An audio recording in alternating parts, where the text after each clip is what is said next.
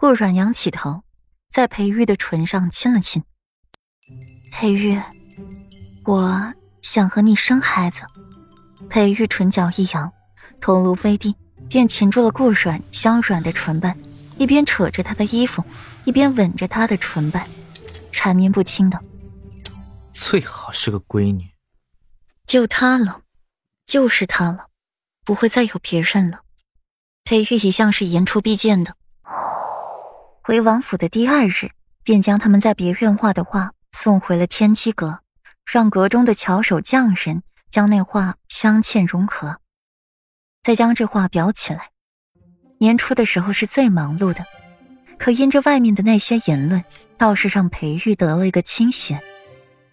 闲赴家中，看着裴玉整天无所事事、虚度光阴的模样，顾阮只想唤他一句：“纨绔子弟。”这要是换一普通小老百姓的话，裴玉能活着过三世休末世都是奇迹了。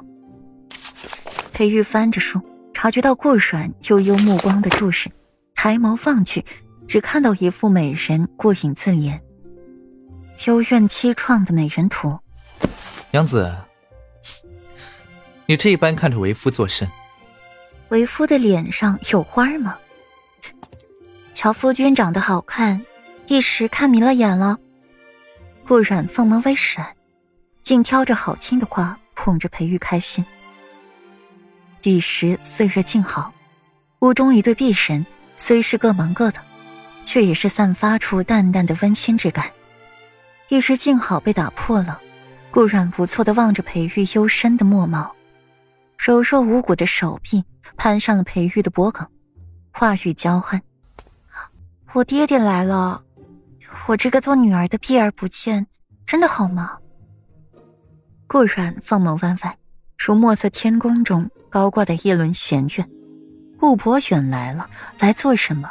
目的是什么？顾阮不用想便知道了，来意是自己。自己不是顾博远的女儿，那她是谁的女儿呢？她的亲娘又是谁呢？顾博远知道吗？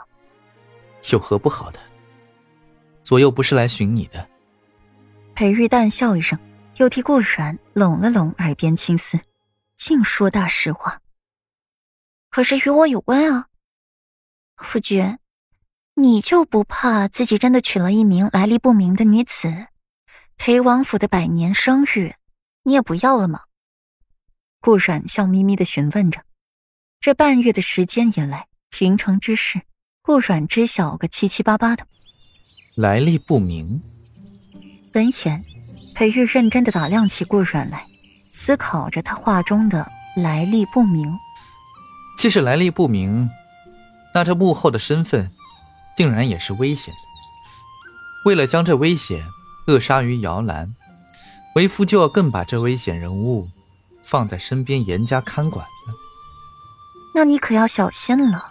小心我对你施展美人计，把你迷得五迷三道的。顾阮故意和裴玉抬杠，嘴里直嚷嚷着，让这个说自己是危险人物的男人快走，语气满是嫌弃。可一双玉臂却是死死的缠在了裴玉脖颈间，不肯撒手。小姑娘这口贤体正直的模样，更是让裴玉稀罕的无以复加了。把为夫迷得三迷五道，又如何？裴玉的眉间一挑，对他施展美人计，就冲着小美人此刻的媚意横生、活色生香的模样，那还用得着美人计吗？面上装的云淡风轻的，实际上早就对他缴械投降了。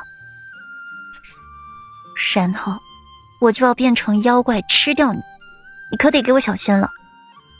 顾阮还得意的向裴玉做一个咬他的动作。